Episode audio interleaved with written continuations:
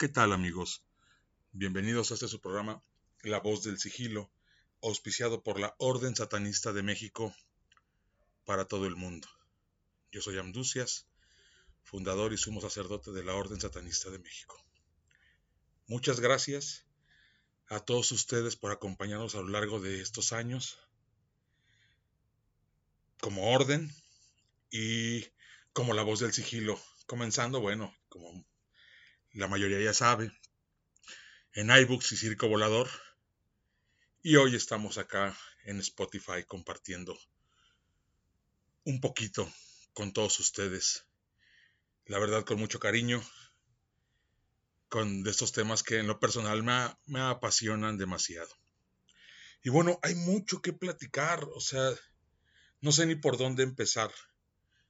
Lo que me motiva el día de hoy a grabarles esto es algunas situaciones que han ocurrido durante el transcurso del año.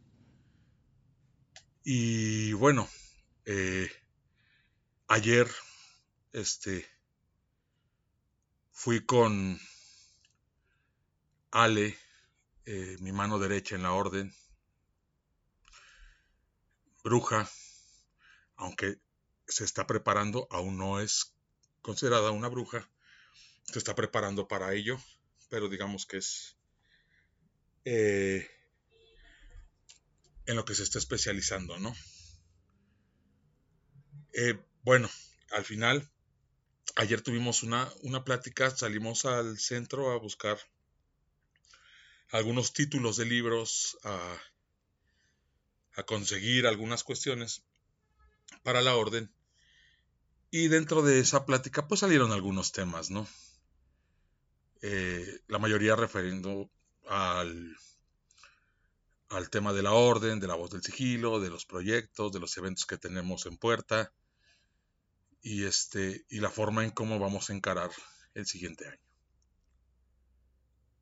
Entonces, dentro, de, dentro de esa plática, la verdad, Ale me hizo pensar mucho con respecto a mi visión acerca de la orden, acerca de, si vamos a abrir la convocatoria, acerca de mí mismo, ¿no? De repente uno está tan ensimismado en sus cosas. De por sí, pues mucha gente sabe que yo no ha sido un año eh, satisfactorio para mí en el tema emocional a raíz del Congreso me vino una decaída eh, muy fuerte, caí en una depresión. Todo lo que va del año he estado batallando durísimo. Eh, voy saliendo, me siento hoy por hoy bien. Este, bueno, hago un paréntesis para, para agradecerle a toda esa gente que me ha mandado mensajes, que me ha apoyado, que ha estado conmigo, a, la distancia o cerca. De verdad les agradezco mucho. Hay mucha gente que me escribe en mi perfil, me manda mensajes y, de apoyo. Y la verdad lo agradezco mucho que a pesar de que no nos conozcamos en persona, bueno, yo valoro mucho esos detalles. Pero bueno, regresando al tema, pues sí ha sido complicado y entonces en ese proceso en el que estoy, eh, pues a sumergirse de plano, entrarle de lleno. Y, me ha servido muchísimo, ¿no? O sea, eh, para seguir aprendiendo, seguir estudiando, eh, seguir viendo el por qué este, reacciono de cierta manera, por qué me molestan ciertas cosas, por qué, por qué otras no las he podido solucionar y son parte de un error constante, de dónde vienen, este, y bueno, en la medida en que voy descubriendo las cosas, pues es este satisfactorio, pero ha sido sumamente desgastante. Y bueno, eh, aquí viene todo esto. Eh, ahora que estuve en... Lo voy a platicar para la gente que no asistió. No me da vergüenza hablarlo, no, no, a mí no me da vergüenza exponer mi situación, mi, testimonio. porque como fundador de una organización debo de ser congruente lo que hago con lo que digo. Y yo sé que estoy en el paredón eh, en todo momento por mis detractores, pues por la gente que pues está en el sendero siniestro, pues todo lo cuestiona y está bien. De eso se trata, ¿no? Y entonces eh, a mí ahora en este tramo me sucedió una cosa muy rara eh, en el evento de Diaboli Ecclesia en Casa Círculo de Brujas, que por cierto es un lugar que yo recomiendo muchísimo. Agradezco a las personas responsables de haber aceptado la orden ahí. Eh, eh, la confianza que se me dio a mi persona por algunas situaciones que se han ido presentando que ahorita vamos a tocar de manera superficial, pero lo voy a tocar el tema. Y bueno, me dieron el beneficio de la duda, ¿no? Para demostrar quién soy como persona como Luis, no como Amducias, como líder de la orden, sino como persona, porque mi integridad como ser humano ha sido violentada y atacada. Entonces, eh, agradezco muchísimo, la verdad tienen un equipazo de trabajo en Casa Círculo de Brujas, toda la gente es muy amable, los proyectos que traen son, la verdad, buenísimos, grandes maestros, maestras, eh, están dando sus, cursos ahí de magia, de brujería, de, de verdad les recomiendo muchísimo que, vayan. Aparte tienen una tienda, pues, bastante eh, muy ad hoc a lo que a lo que es Casa Círculo de Brujas y ahí están por cierto los libros de Paul Núñez de Manu Sinistra eh, en el cual pues van a encontrar una buena cantidad de títulos. Y la verdad, espacios como Casa Círculo de Brujas son necesarios porque independientemente de que sea un negocio y, todo eso, hay un fin que es llevar conocimiento. Y eso es una acción invaluable. Yo lo veo más por ese lado que por el negocio y todo eso. Bueno, de algo tiene que vivir la gente y adelante, ¿no? no me importa a mí, porque de repente no falta la persona que, ay, pero están lucrando. Digo, de eso se trata. Se vale el lucro. Es permitido, siempre y cuando no se estafe la gente. Y en Casa Círculo de Brujas eso no sucede. La verdad, pues les recomiendo mucho este, ese lugar para pasar un buen rato, para aprender, para tomarse un cafecito, para convivir en sus eventos. Bueno, ¿Qué les digo? Y la verdad todos son bien amables, traen un equipazo de trabajo. Pero bueno, me sucede algo en el Diablo y Eclesia. No lo voy a comentar qué es lo que es, qué es lo que me detona, pero llegó un momento en que antes de mi ponencia yo empecé a entrar en una crisis nerviosa.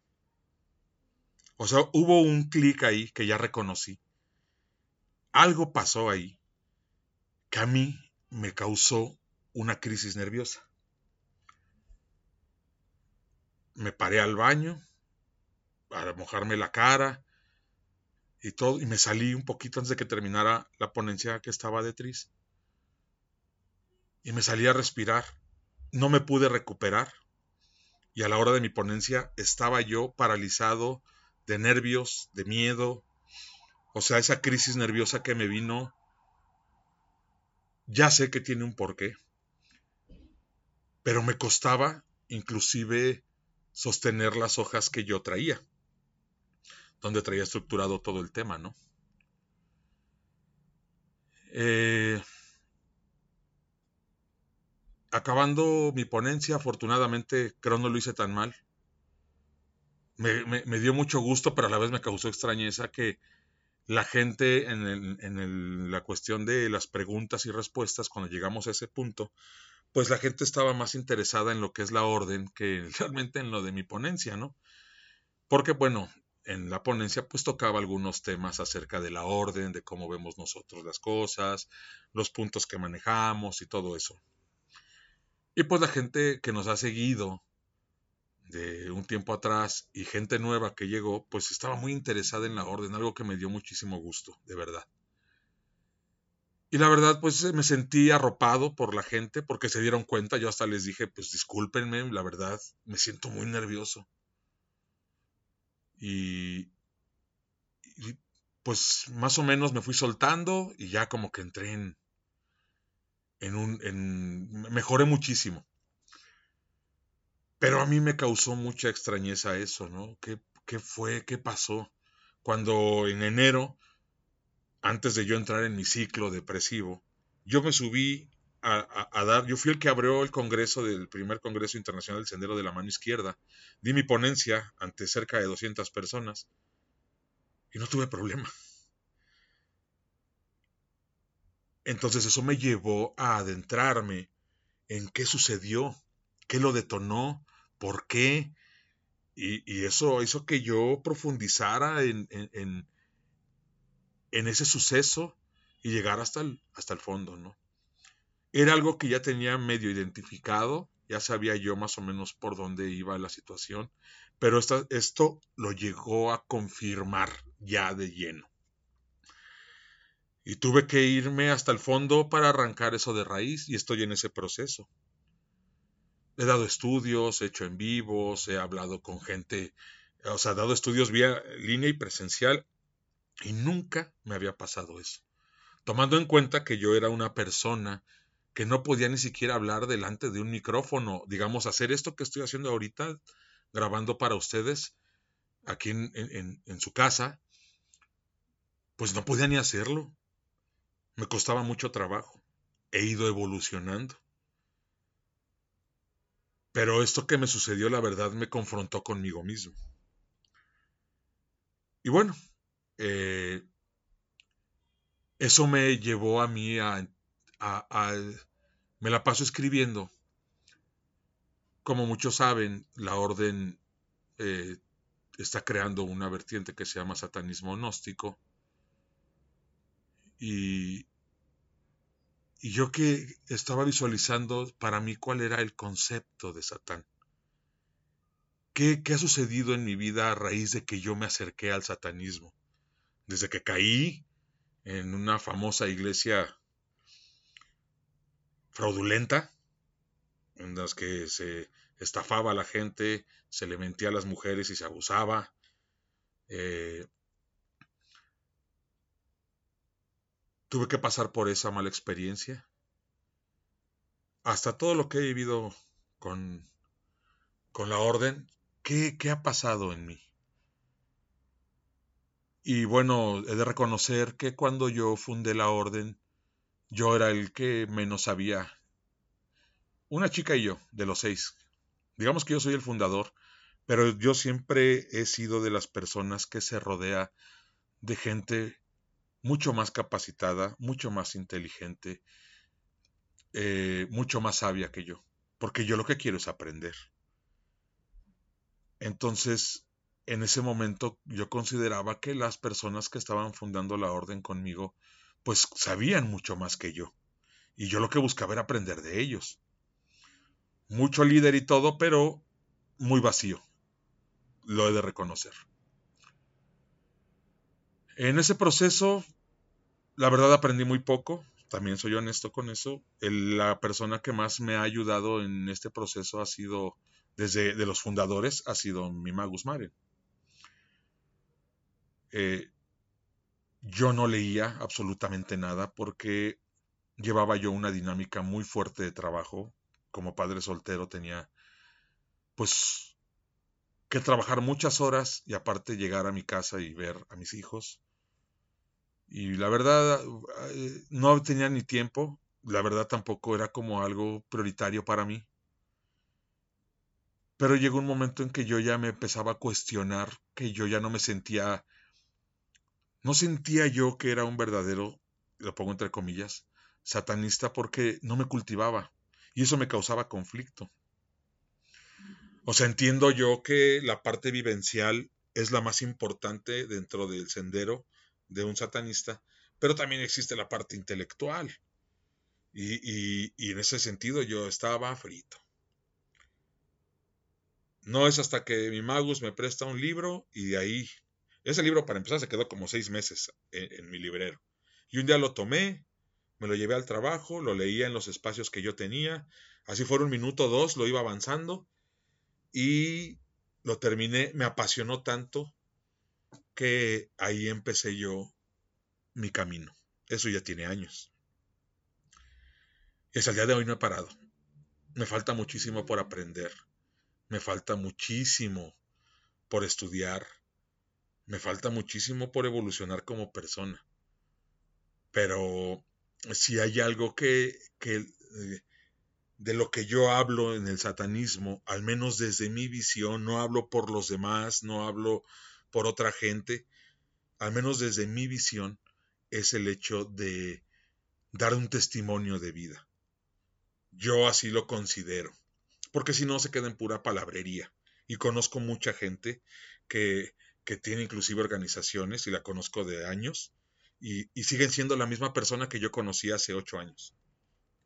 O sea, ¿qué testimonio dan? Para empezar, siempre hablando de la B y de lo mismo. Lo mismo, lo mismo, lo mismo, lo mismo, siempre, siempre los escuchas hablar de magia y es que la Bey dijo, es que la Bey decía, es que la Bey dejó escrito, es que la Bey no te saben hablar de otra cosa. Perdón, pero tienen más tiempo en el satanismo que yo y, y no, hay, no veo frutos. Ni económicos, ni intelectuales, nada. Y como se los dije yo en un principio, pues los líderes estamos en el paredón.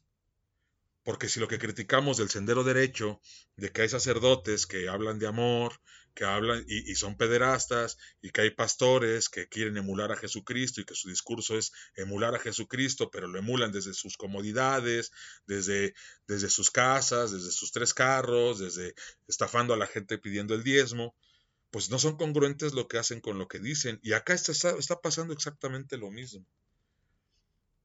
Lo peor es que todavía se jactan de ser el verdadero satanismo. Ahorita voy a dar algunas cuestiones para compartirles a todos ustedes de qué va. Entonces ahí, ahí es donde entra lo primero, es yo me autocuestiono. Cuestiono mi ideología, no saben cómo he cuestionado mi ideología, o sea, al punto de, de querer abandonar todo en este proceso, a veces no encontrar sentido. Eh, y por eso, precisamente por eso, nosotros como orden no vemos el satanismo como una religión.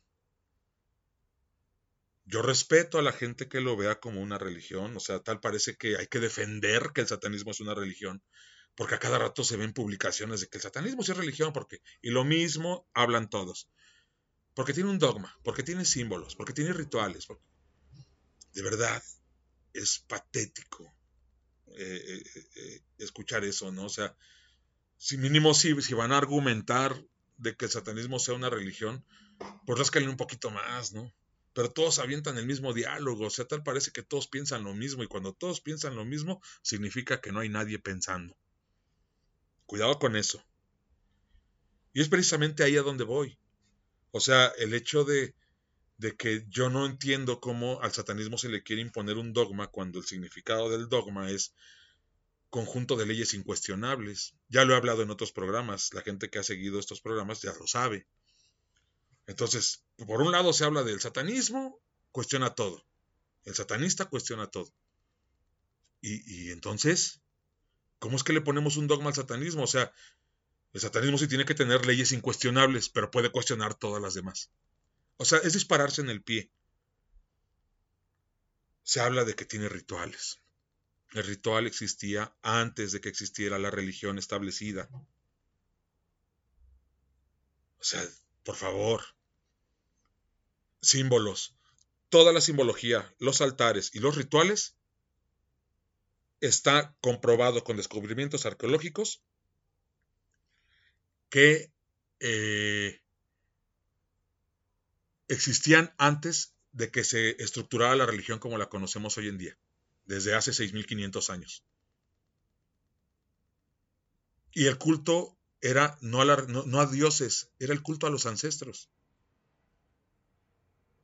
Todos hablan de los orígenes de la religión, porque eso sí ya lo he visto mucho, que ya ahora ya dan estudios de orígenes de la religión. Pues si hablas a partir de ahí, pues entonces sí a lo mejor causa un sentido el hecho de que, ah, pues tiene rituales, tiene símbolos. Pero si te vas más atrás, antes de que existiera la religión, ¿qué pasaba ahí? ¿Dónde nacen los dioses? ¿De dónde vienen? ¿Qué pasa con eso? Y, y ahí es donde nadie le entra. Yo tengo un estudio que ya terminé, que se llama La cuna de los dioses. Precisamente habla acerca de ese proceso evolutivo que ha tenido el ser humano. Desde el Homo erectus hasta nuestros días, o hasta que se empezó la creación de los dioses, ¿cuál ha sido ese proceso evolutivo a nivel cerebral, a nivel neuronal? Con base a los descubrimientos arqueológicos se ha podido establecer una teoría de cómo fue evolucionando los cultos, pero empezó con el culto a los ancestros, con los muertos. Al principio ni siquiera se enterraban a los muertos. ¿Qué hizo pensar que había algo después de la muerte si al principio no existía ese pensamiento? ¿Qué pasó? ¿Dónde está ese salto?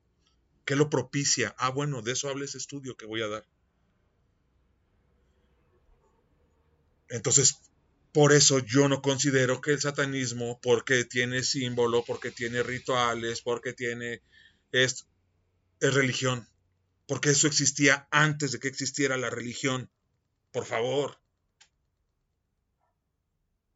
Pero habrá que cuestionarse. Digo, yo respeto a toda la gente que piensa que el satanismo es una religión pero nada más dejo el balón botando ahí en la cancha. ¿Por qué es necesario tener una religión? O sea, ¿por qué es necesario estar defendiendo que el satanismo es una religión? ¿Por qué?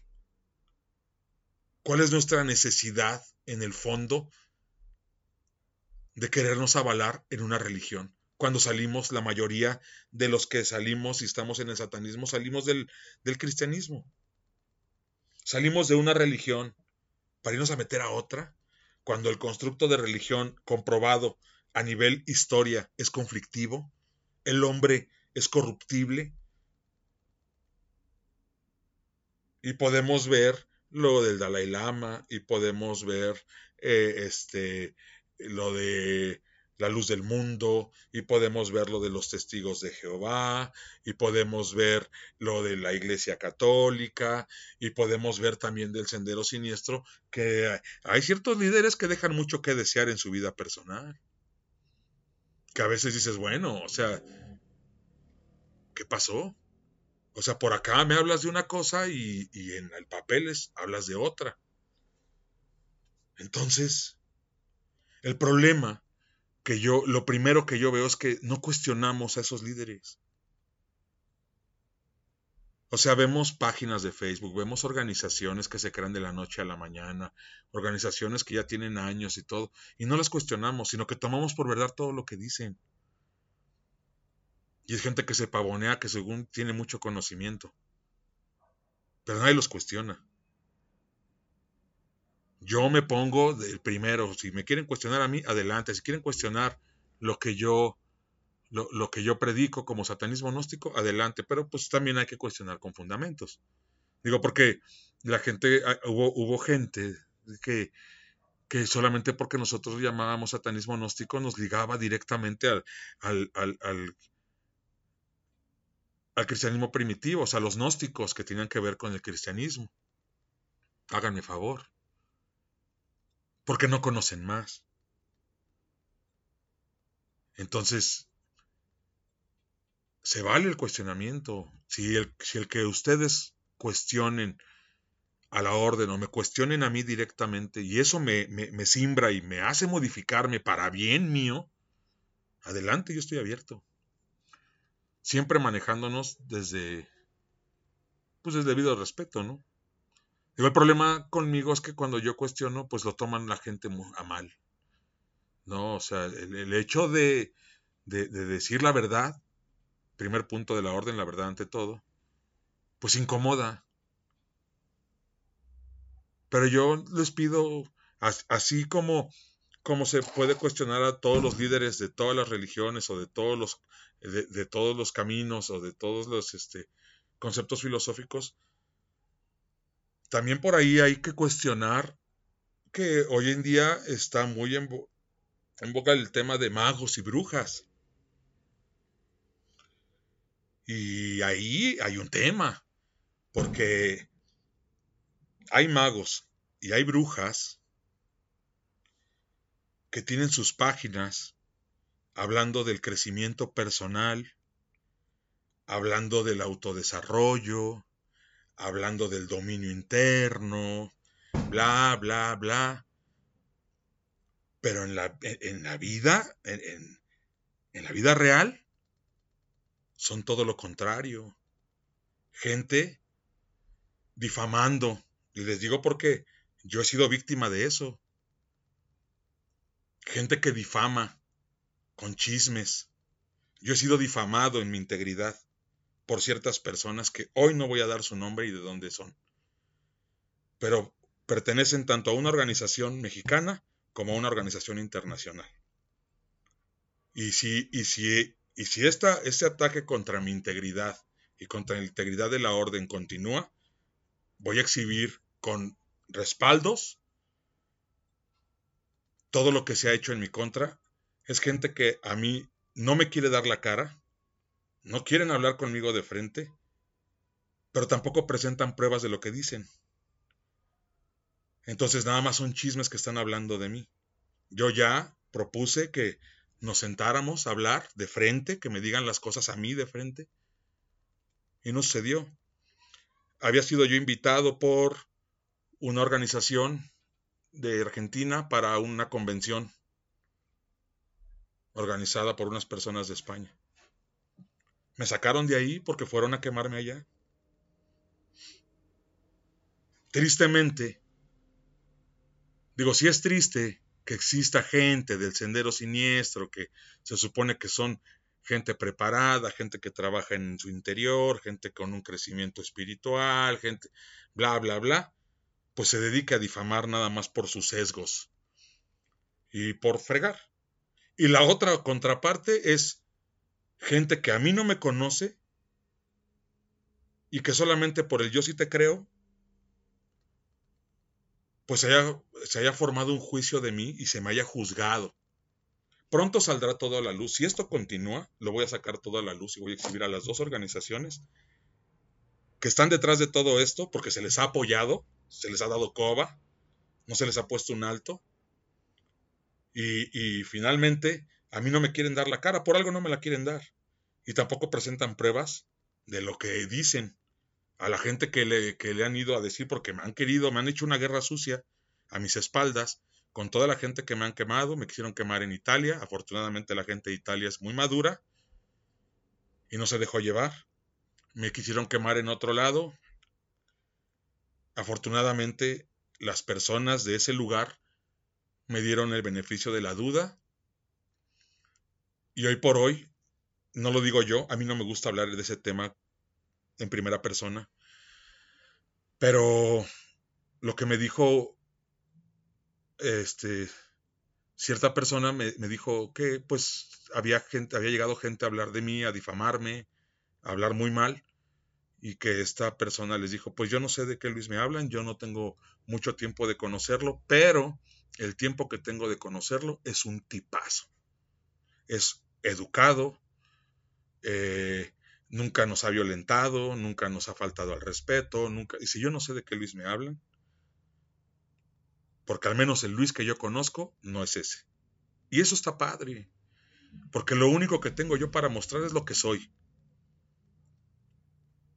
Yo sé que la gente que me ha estado tirando basura escucha mis podcasts. Yo lo sé porque son mis fans, en encubierto, pero lo son. Y yo sé que van a escuchar esto. Y yo se los digo de manera directa a ustedes. Si tienen manera de probar lo que están difamándome, háganlo.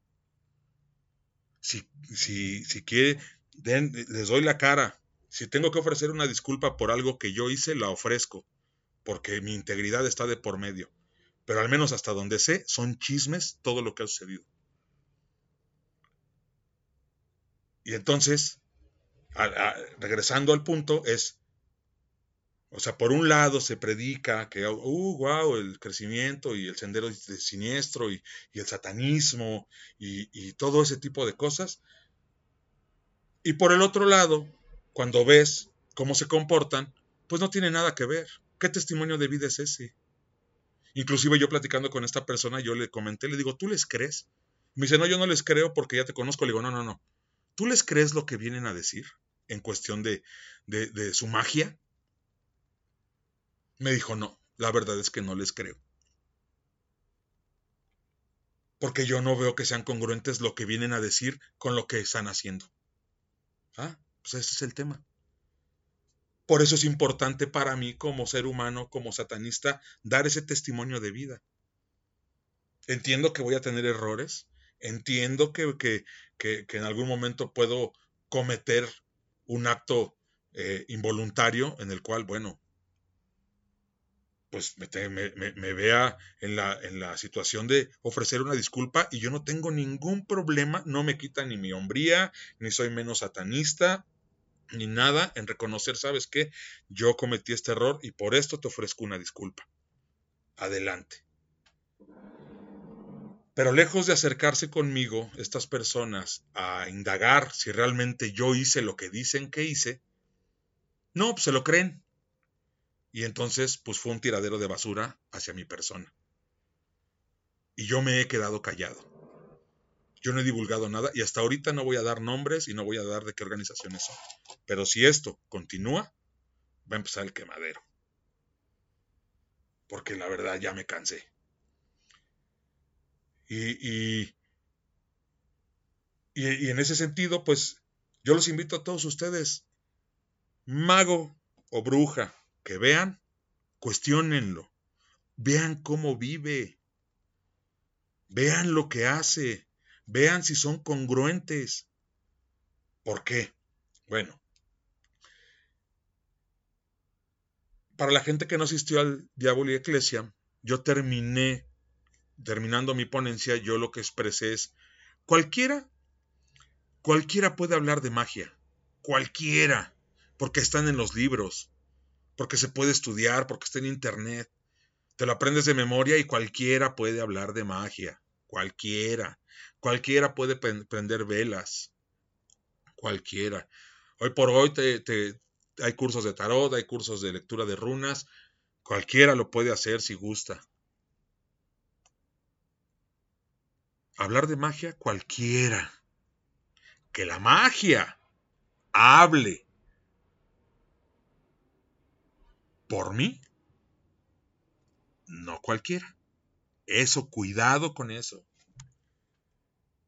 Una, una, un, un satanista, un ocultista, una gente que trabaja dentro del sendero siniestro, no se presta a esta clase de cosas.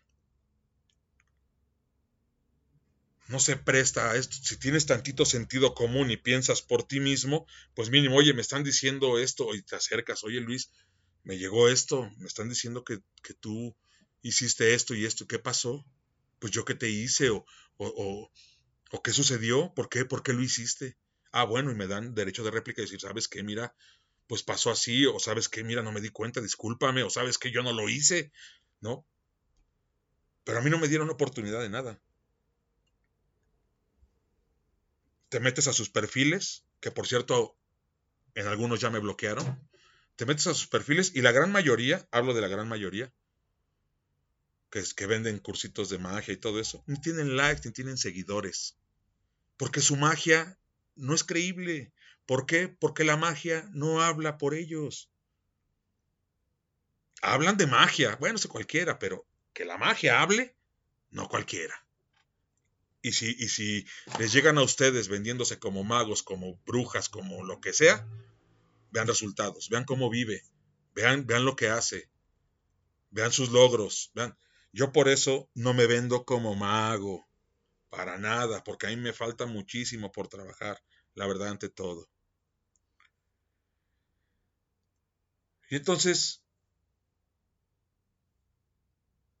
la idea es que a partir de ese cuestionamiento se vaya creciendo, se vaya desenmascarando a la gente que es una farsa, que nada más quieren vivir de dar cursos, pero no, no funciona absolutamente nada de lo que hacen.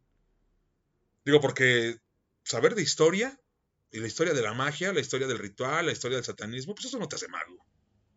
Pues eso no te hace mago, es X.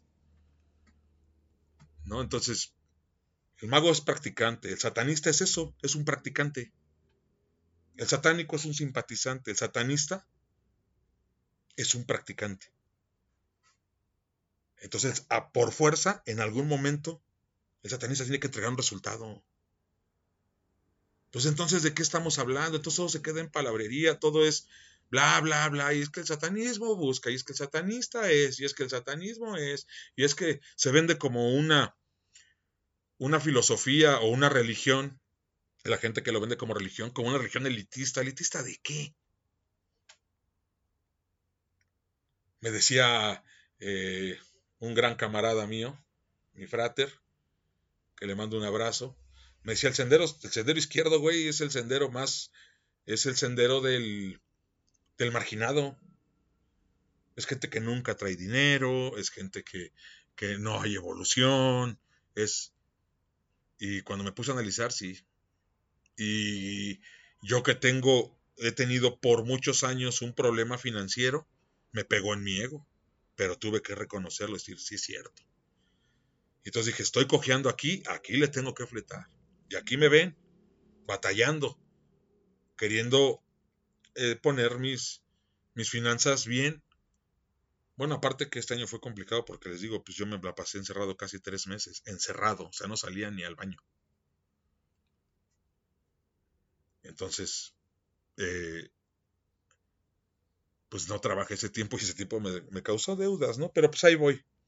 Pero eso es real. Eh, inclusive recibí un comentario, ¿no? Hablando precisamente de ese testimonio y me dijo, no, pues tal organización nunca trae dinero, tuvimos que prestarles ciertas cosas. No voy a, porque no voy a evidenciar quiénes son. Pero, pues es así. Y entonces, pues, ¿de qué se habla? No? Ahora vienen hablando de, de... Hay algo que a mí me, me, no sé, yo estoy muy peleado con el tema de, de que la gente diga, este, satanistas que se dicen wow, ¿no? Que se sientan con la autoridad moral para decir qué es satanismo y qué no es satanismo. Wow. Y cuando ves de lo que hablan, cuando observas, pues lo único que dicen es que todo lo que confirme sus sesgos es satanismo y lo que esté fuera de ellos ya no es satanismo. ¡Wow! Grandiosos. Y a eso viene algo que les quiero leer. Un libro que me recomendó mi gran camarada Paul Núñez, este director de Editorial Mano Sinistra. Me ha recomendado varios, muy buenos. Y me recomendó este libro que es de. que se titula Resurgimiento de Lucifer, Pecado, Culto Diabólico y Rock and Roll, de Gavin Baddeley. Y tiene una sección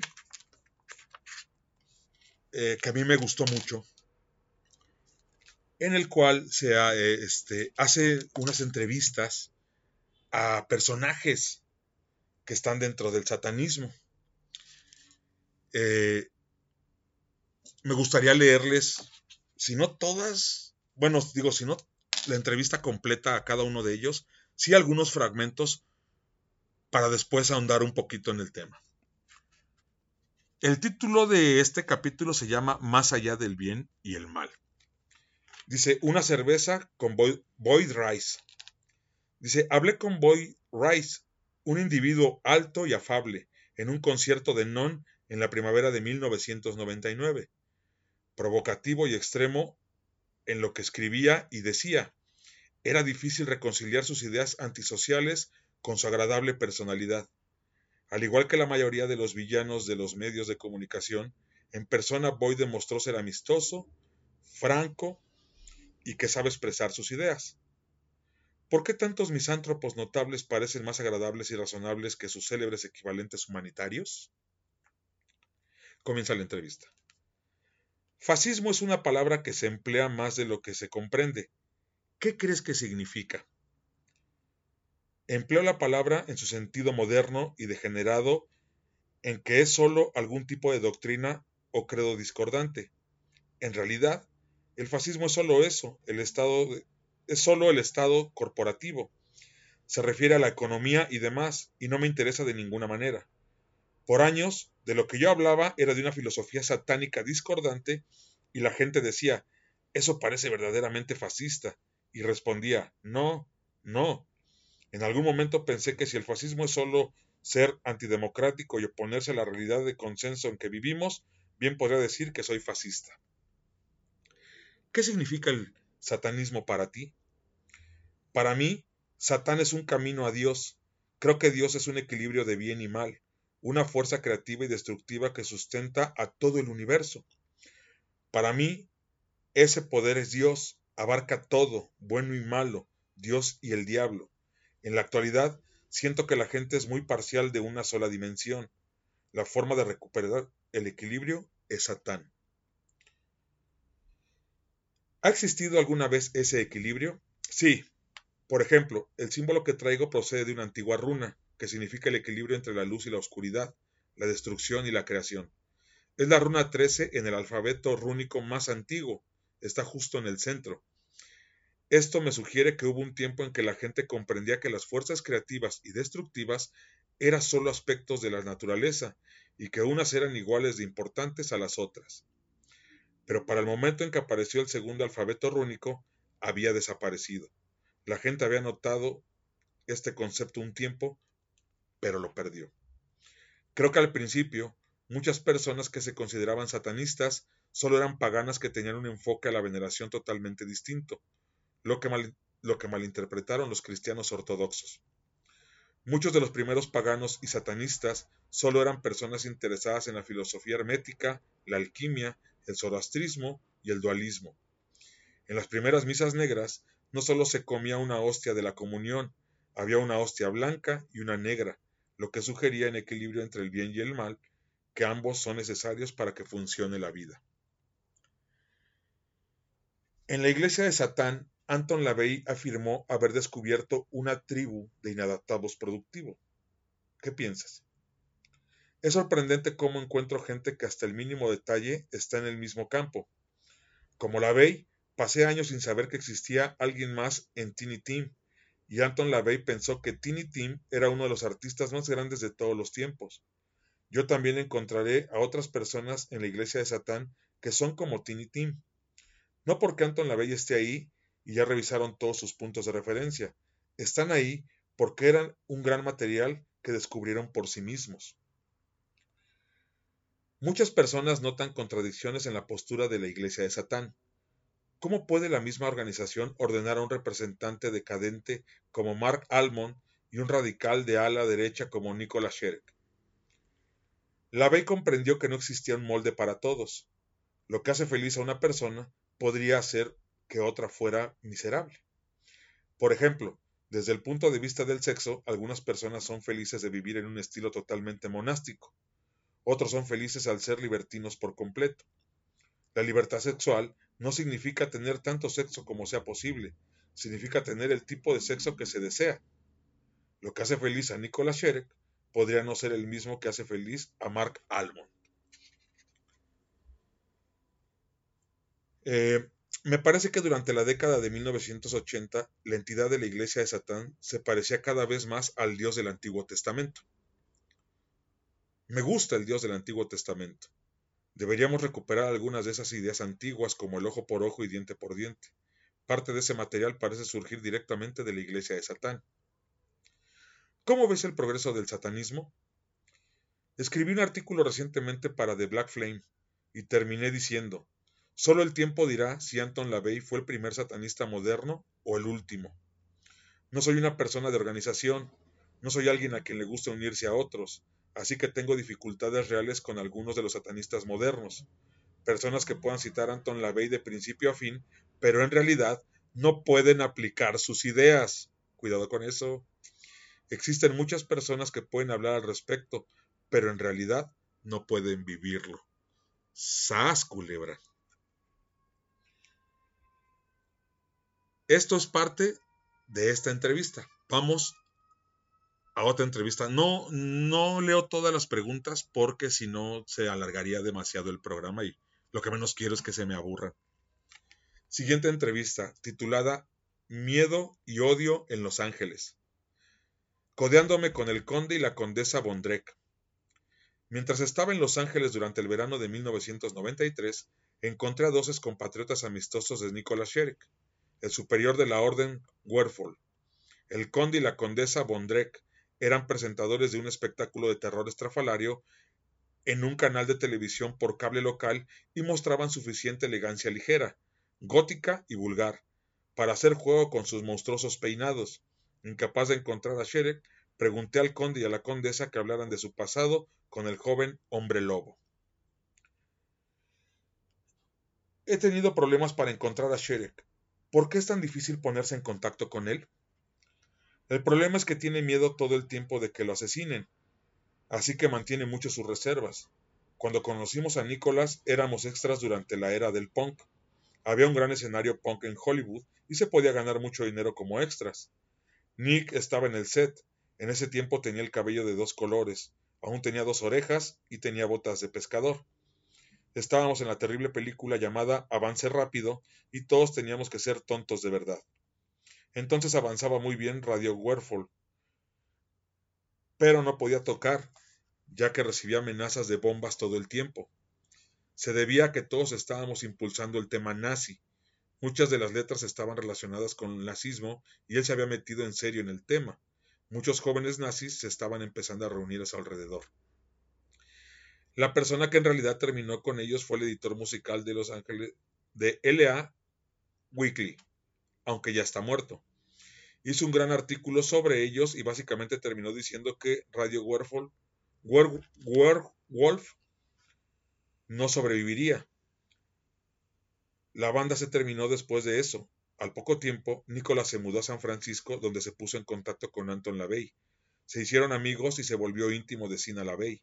De hecho, trató de lograr que nos uniéramos a la iglesia de Satán, pero no estábamos en eso y le dijimos, no gracias, no deseamos ser pequeños adoradores del diablo. Volvió a Los Ángeles con Sina, quien tenía un hijo, y vivieron juntos en Hollywood por otro año, más o menos. Fue mientras estaba en San Francisco que le cortaron la oreja. Estaba conduciendo su auto y algunas personas se estrellaban contra él hasta que ya no pudo avanzar. Bajó la ventanilla y alguien se acercó y le cortó la oreja. Luego, cada vez que se le acerca desde alguien, alguien desde atrás, actúa de un modo extraño, ya que quedó paranoide. ¿Qué causó la separación con la Bey? Es solo un rumor y opinión, pero, es pero en parte se debió al nazismo manifiesto de Nicolás. Además, Nicholas es un verdadero fanático del poder y quería lo que Anton tenía. Quería ser Anton. Sin embargo, aún está con Sina y creo que ella también se está rebelando contra su padre. Debe ser muy difícil rebelarse cuando tu padre es satanista. Si eres satanista y nazi, ¿no es más impresionante? Esta es una pequeña entrevista que tiene que ver con una visión del satanismo. Siguiente. Se titula Satanismo conservador. Paul Douglas Valentin sobre su Iglesia Mundial de la Liberación Satánica.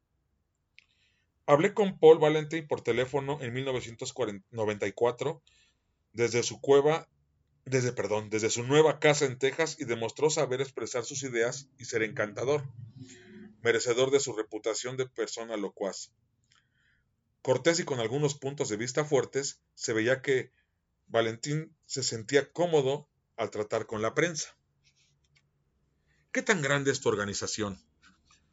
Tenemos exactamente 2.342 miembros en todo el mundo y la mayoría está en Europa. Alrededor de 600 de nuestros miembros están en Estados Unidos. No somos tan controvertidos como la gente desea. No somos militantes. No recorremos las calles vestidos de negro. No enfrentamos a los ministros bautistas. Por supuesto que lo hice al inicio, pero se volvió algo cansado y aburrido. Nadie nos tomaba en serio. Veían esta fachada y era todo lo que veían. Y mi mensaje era más importante que la fachada.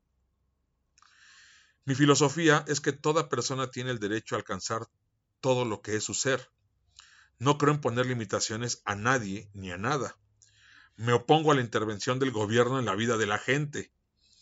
Esto puede sonar extraño, pero soy un conservador estricto en lo que se refiere a la política. No llego tan lejos como Aleister Crowley. Cada persona es un dios o una estrella, tonterías de ese tipo. ¿Se nace con la habilidad mágica o no? Creo en una entidad separada a la que llamo Satán. No tiene nada que ver con el concepto judio-cristiano. Mi concepto es de un Dios natural glorificado. Comencé involucrándome con diversos tipos de magia orientada a lo natural, por la que aún tengo aprecio, pero difiero de los wicanos, ya que no creo que los conceptos tan cristianos de amar al vecino y amar al enemigo. ¿Por qué escoger a Satán como el, como el nombre de la entidad en que crees? Con honestidad, fue por, el espectáculo. Es un término muy potente y chocante. La Bey tenía razón en eso, pero cuando crecí me di cuenta que Satán era el término perfecto porque él encarna ideas de libertad e individualidad que no encuentras en otros conceptos de religión o Dios. Satán representa la libertad en su forma suprema. No implica culpabilidad por ser quien eres, en luchar por lo que crees, incluso si es contradictorio hacia la moral social. Hay muchos homosexuales en mi organización, eso no me molesta en lo más mínimo. Sé lo que desees mientras no infrinjas el bienestar de otra persona o animal. ¿Eres la rama liberal del satanismo? Soy muy conservador en muchos aspectos. No le doy cuartel a quien no puede seguir las reglas y reglamentos básicos.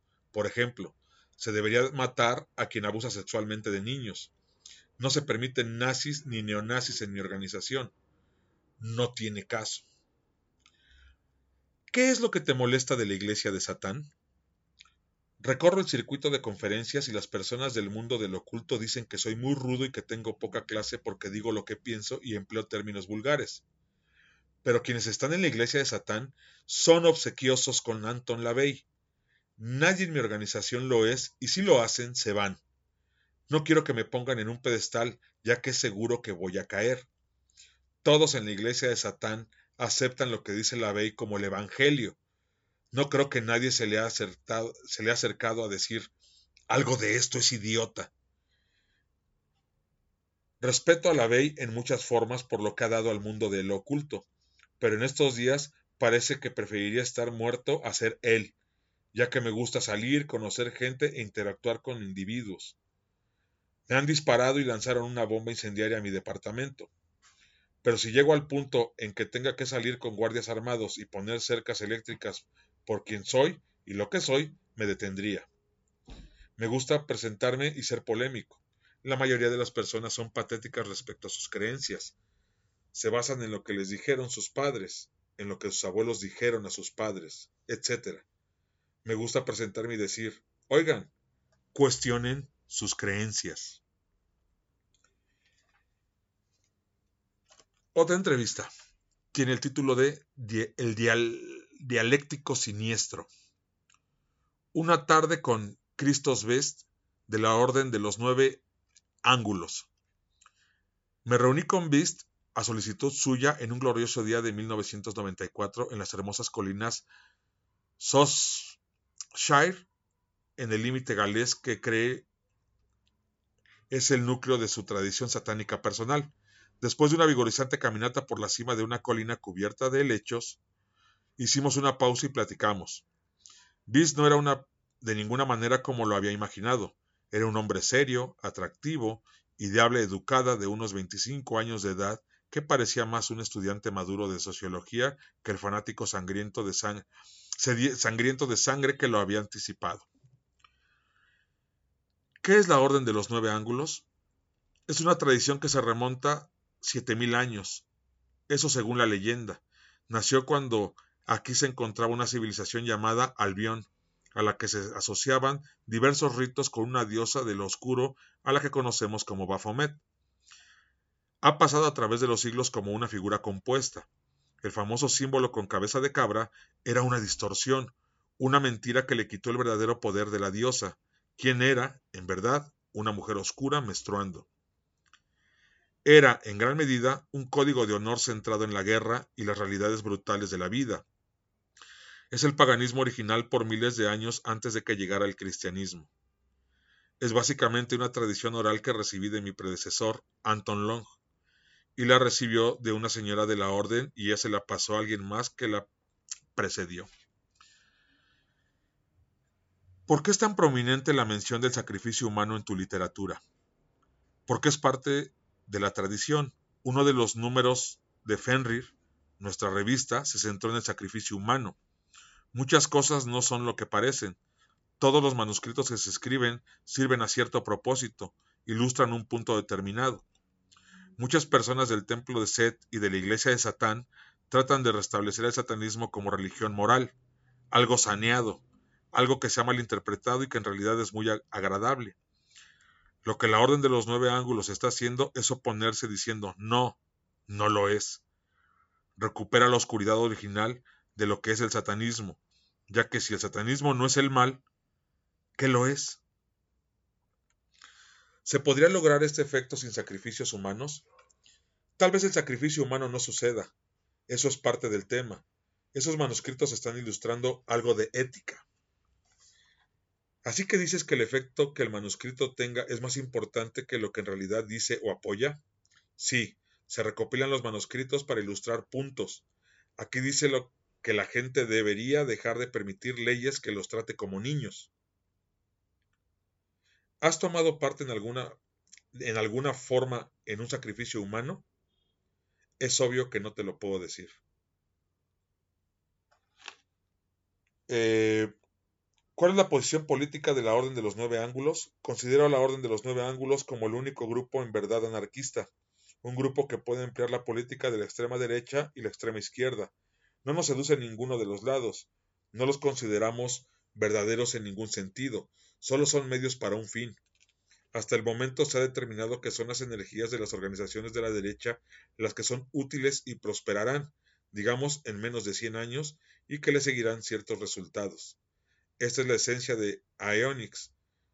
Es un juicio frío, racional, casi científico, de ciertos medios para lograr fines posteriores. El miembro arquetípico de la Orden de los Nueve Ángulos considera cualquier forma como medio apropiado para un fin. Es parte del punto de pasar tres meses solo. Puedes pasar por un retiro en que, cada, en que nada puede hacer tambalear ninguna idea abstracta, solo eres tú. Un miembro de la Orden de los Nueve Ángulos no se convierte en nazi o comunista, solo emplea esos movimientos. Es obvio que con el fin de emplearlos se debe entrar en un papel con un sentido muy demoníaco. Es necesario saber dónde termina. ¿Por qué tanto material de la Orden de los Nueve Ángulos parece tener un enfoque tan negativo y destructivo? ¿No podrías, por ejemplo, escribir algo sobre la belleza de caminar en estas colinas? Existen cuatro novelas, el cuarteto de Ophel, que abordan eso exactamente.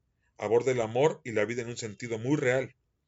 Trata todos esos sentimientos que harían que se confundiera a un satanista arquetípico, ya que la imagen arquetípica es de un maestro de la oscuro que podría matar por nimiedades. Esa imagen es muy importante porque permite a la gente actuar un papel que hace temblar a los demás.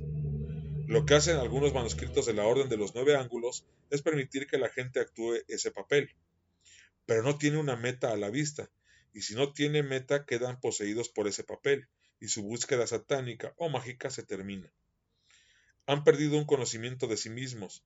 Si obtienen ese conocimiento en esto, entonces sabrán que existe algo más allá. Puede ser algo que es lo opuesto, algo que tal vez es muy hermoso, pero tienen que pasar por un papel para encontrar su verdadero opuesto en un sentido real. Si dices que la gente puede explorar sus límites al considerar el sacrificio humano, ¿no podrían, por esta filosofía, sentir que deben abusar de un niño? No, de ninguna manera. El antecedente del sacrificio es que se trata de sacrificio selectivo, de aceptar que existe cierta escoria en la sociedad. Tal vez un concepto de la derecha, pero eso es solo una forma de clasificarlo. Es algo que no está correcto, o de la izquierda, en un concepto que se remonta a los vikingos o antes de ellos. Los vikingos no eran de derecha. Les estamos imponiendo puntos de vista políticos modernos para producir respuestas emotivas. Las personas tienen que ver más allá, ver la esencia detrás de la apariencia, que es de lo que tratan los manuscritos. Las personas se estremecen por las formas. ¿Qué es el racismo? excepto una palabra que se emplea a menudo para hacer que la gente se sienta culpable por ciertas acciones? Se ha sugerido que la Orden de los Nueve Ángulos tiene relación con grupos neonazis. ¿Es cierto? Es más bien lo contrario. Alguien en la Orden de los Nueve Ángulos sintió que participar en el Partido Nacional Británico sería útil para ellos. Hay alguien que participa en la Orden que participa en política de derecha, pero lo empleó para lograr algo, después se salió y se dedicó a algo distinto. Tenemos cierta reputación de vestir uniformes nazis e invocar al espíritu de Hitler surge de acciones del pasado que la gente no ha visto desde una perspectiva mágica. Es muy poco lo peligroso sobre volverse un anarquista radical o un comunista, pero hay personas en Alemania que están ejecutando por su participación en organizaciones de derecho. El sacrificio selectivo se describe en tu literatura como ayuda a la naturaleza, ¿no es así? Sí, se puede eliminar a alguien que sientas es nocivo para tu causa, pero puedes equivocarte puede resultar ser el contrario. La guerra es el ejemplo perfecto del sacrificio selectivo en el que elimina a un número enorme de personas y cuando se hace eso se pueden producir ciertos cambios. ¿Cuáles serán esos cambios? Como lo puedes, como lo puedes controlar, todo es parte de esto. Es como mover piezas en un ajedrez. Se elimina a la gente que sientas que es nociva para ciertas acciones. Podría ser un gran número de personas, podría ser un individuo. No todos sacrificarán en forma selectiva, no todos debieran. Se sugiere en tu literatura que es algo que se espera de los miembros de la Orden de los Nueve Ángulos. ¿Matarías si se te ordenara hacerlo? responde. No. Muy bien, ya hemos establecido un conocimiento sobre ti, aunque sea un segundo. En realidad, esto es el secreto de los manuscritos. Están planeados para que atraigan a personas que puedan pensar y decidir por sí mismas. Eso incluye cuando un maestro se te acerca y te pide que acabes con alguien. Enfrentas una elección. Si lo haces, complacerás al maestro, pero ¿quieres un maestro así? Como maestro, ¿quieres que te sirva alguien débil o quieres a alguien que se te enfrente y se niegue a obedecer? Estamos buscando el último caso. ¿Cómo te gusta que, considere la orden de los nueve ángulos? ¿Quieres asustar a la gente? El trabajo es muy extremo. Tiene que ser así. Los manuscritos están planeados para producir ciertos cambios en la sociedad, crear ciertas preconcepciones y destruir otras. Somos elitistas, ya que muy pocas personas mantienen el curso. Implica verdaderas privaciones, cierta forma de vida que pocas personas están dispuestas a seguir. Y bueno amigos, como pueden ver, lo que sugiere eh, estas entrevistas o hacia donde yo voy encaminado es precisamente a, esa cuestión de que hay diferentes ramas del satanismo, diferentes formas de concebir a Satán. Esa, e, esa cuestión de estar entrando en detalles de que si el satanismo es religión o no, de que cuál es el satanismo verdadero, qué es satanismo y qué no es. O sea, la verdad,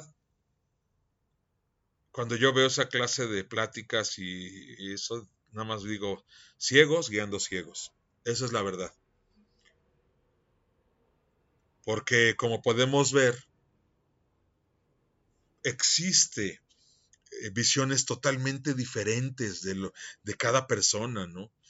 Y, podemos ver, bueno, de, de, lo de la Orden de los Nueve Ángulos, o, podemos verlo de la Iglesia de Satán, o podemos ver el Templo de Sed, o podemos ver la Orden Misantrópica Luciferina que con el tema de la Corriente 218 o el Satanismo Anticósmico, que son, digamos, de las, de, la, de las organizaciones más conocidas, podemos ver que cada organización tiene un concepto diferente.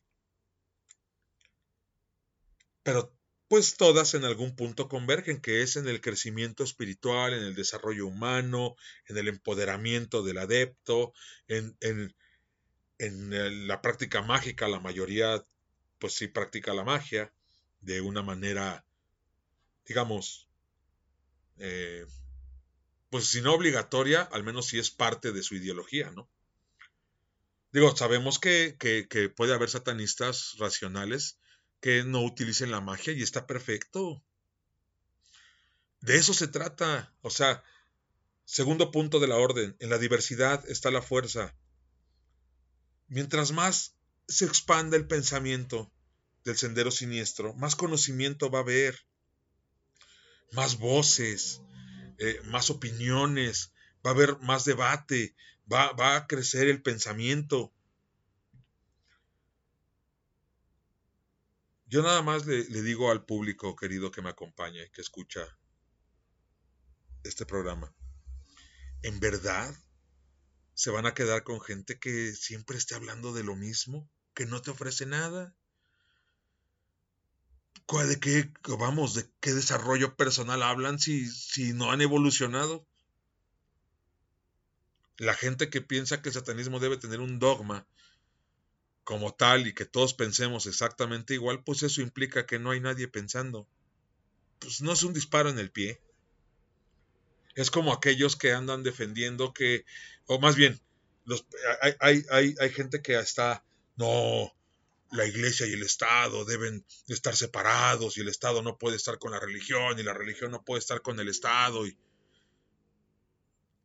Uy, pero esos satanistas que ven movimientos políticos que confirman sus sesgos, oh, mira un movimiento político que confirma mis sesgos, me voy a unir. O sea, ellos sí pueden. O sea, ¿cómo? Son disparos constantes al propio pie. En, su, eh, e, en, sus ganas de verse libertarios, en sus ganas de verse, eh, pues, entre comillas, activismo. Y lo único que se busca es el reconocimiento de la gente y likes, seguidores.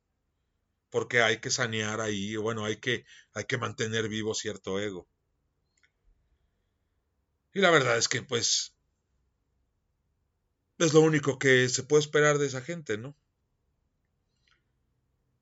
Eh, la concepción del satanismo como tal sí tiene unas bases, pero vamos, o sea, en las visiones de la gente existen un montón, o sea, el satanismo, para mí Satán, eh, una de las representaciones que yo tengo es el, es el demonios de los mil rostros. o si lo quieren ver, es el demonio sin rostro. De las dos formas, lo único que nos dice es que, es, que, puede tener el rostro que nosotros queramos. Porque somos libres de odiar, somos libres de amar, somos libres de perdonar, somos libres de, de, de, de, ser quien queramos ser, sin dañar a nadie, claro está, ¿no? Entonces, ¿por qué ponerle un rostro a Satán? ¿Por qué ponerle eh, una idea fija? ¿No es contradictorio? ¿No es contradictorio ver satanistas prohibiendo cosas? Es que esto no es satanismo, es que esto no lo es, es que esto está fuera de... Pues como no cumple con sus sesgos, pues está fuera de, pero qué raro. Satanistas prohibiendo. ¿Y la libertad de la que predican, dónde está? ¿Ven?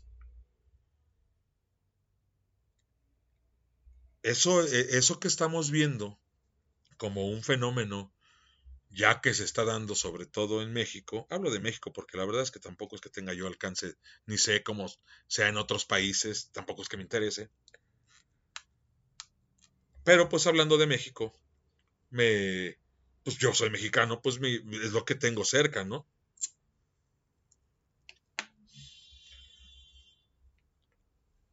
Me da la impresión de que ellos pueden cuestionar todo, porque si los ves exhibiendo a la gente, y no, esto no es satanista, esto no lo es, esto no.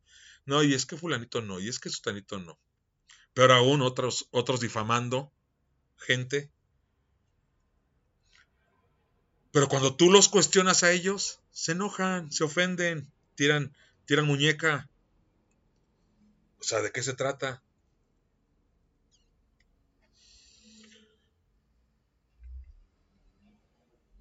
Hay que empezar por cuestionarnos a nosotros mismos. El hombre no puede tener un dogma, porque en su camino evolutivo va a ir cambiando de manera de pensar. Y entonces se vuelve un híbrido de ideas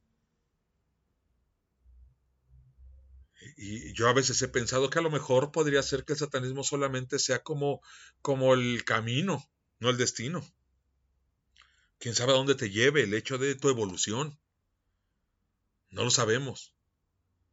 Pero lo único que busca el satanismo es que la gente sea un, un libre pensador. Porque, chequen esto, o sea, se habla de libre pensamiento cuando yo veo a la iglesia de Satán, que mucha gente piensa que yo soy antilavellano, no, para nada. Si no fuera por Anton Lavey, que puso los cimientos, los demás no estaríamos aquí. Pero no, considero que haya sido fácil que él haya estructurado una ideología. O sea, no creo que lo haya escrito de la noche a la mañana. El templo de Set, lo mismo. Eh, la orden de los nueve ángulos, lo mismo. La orden misantrópica luciferina, lo mismo. O sea, ¿a qué voy? Sentarte a, a estructurar una ideología conlleva muchísimo trabajo, conlleva muchísima dedicación. Y, y ese es el gran valor que le debemos de dar a todas esas organizaciones, más allá de que estemos de acuerdo o no con ciertos puntos o con toda la ideología de, cierta organización, bueno, se vale, está permitido, pues no tenemos que estar de acuerdo siempre. Pero no podemos negar el hecho del gran valor que tiene que existan organizaciones serias que estén buscando o que hayan buscado crear algo. Ese es un, es un acto mágico.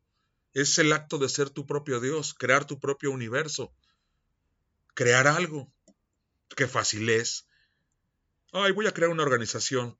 ¿Qué ideología me gusta? Ah, la avellana. Ah, soy la avellano. Mi organización se llama Fulanita de Tal y soy la avellano. ¡Wow! Qué bella demostración, qué enorme demostración de libre pensamiento. Cuidado con todo lo que ven. Cuidado con lo que escuchan. Por favor, ni siquiera se queden con lo que yo digo. Cuestionen todo. Sean observadores.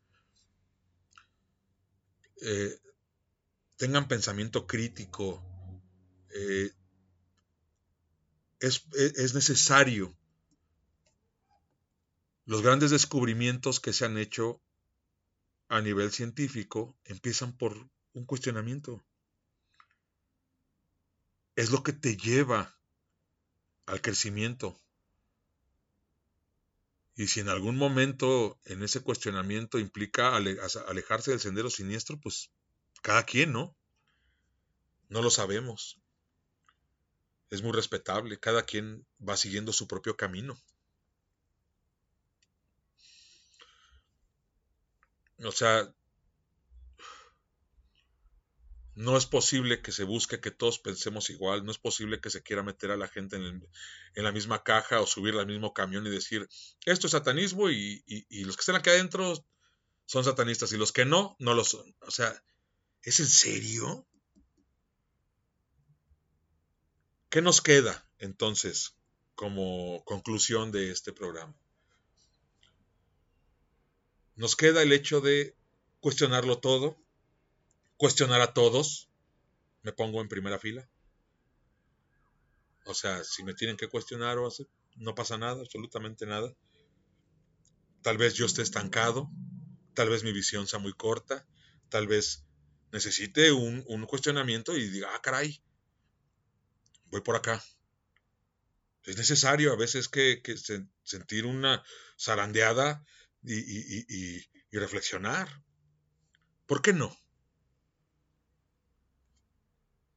¿Por el ego? Digo, eh, yo respeto mucho a aquellos eh, satanistas que se llamen hedonistas. Está bien, no tengo problema con eso. Yo Simplemente no comparto esa idea. Porque al menos lo que yo he conocido dentro del satanismo, personajes que se autonombran hedonistas, lo único que veo es una manera de lidiar con sus problemas y sus traumas no sanados. Que cuidado con eso.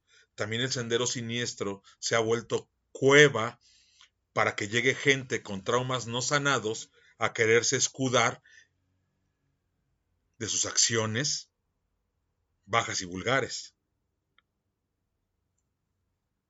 Y me refiero a brujos y magos, brujas y magos. Entonces, ¿qué, qué,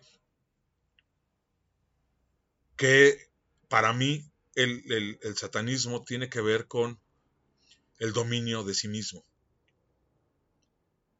Y el, esa es una opinión personal. Y, y, el, y la cuestión del hedonismo, pues eh, tiene que ver con el hecho de negar el dolor y dedicarse al placer, cuando en el dolor es donde más creces. Al final, toda la gente que se dedica al hedonismo, que, sea, que, que,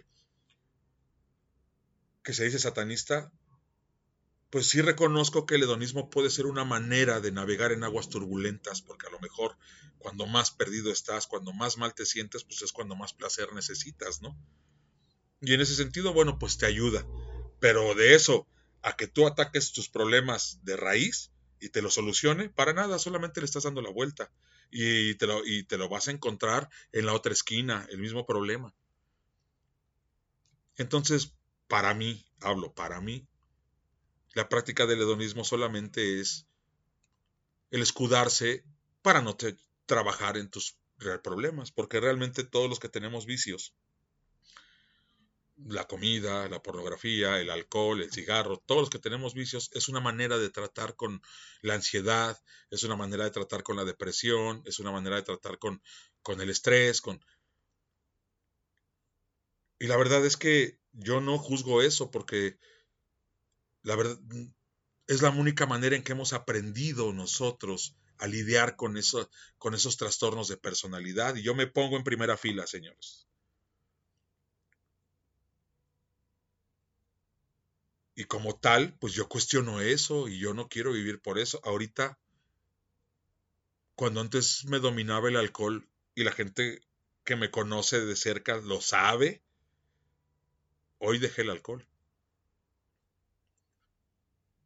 pero aún tengo que batallar con dejar el cigarro y tengo que batallar con mis, mis hábitos alimenticios porque tengo sobrepeso. Y a mí no me gusta romantizar ese tipo de cuestiones. Para mí es, es, un problema que tengo de autodominio y que tengo que trabajar sí o sí. Y que tengo que entregar un resultado sí o sí. Porque tengo que ser congruente lo que digo con lo que hago. Si no pierdo toda credibilidad. Y ahí se acaba todo.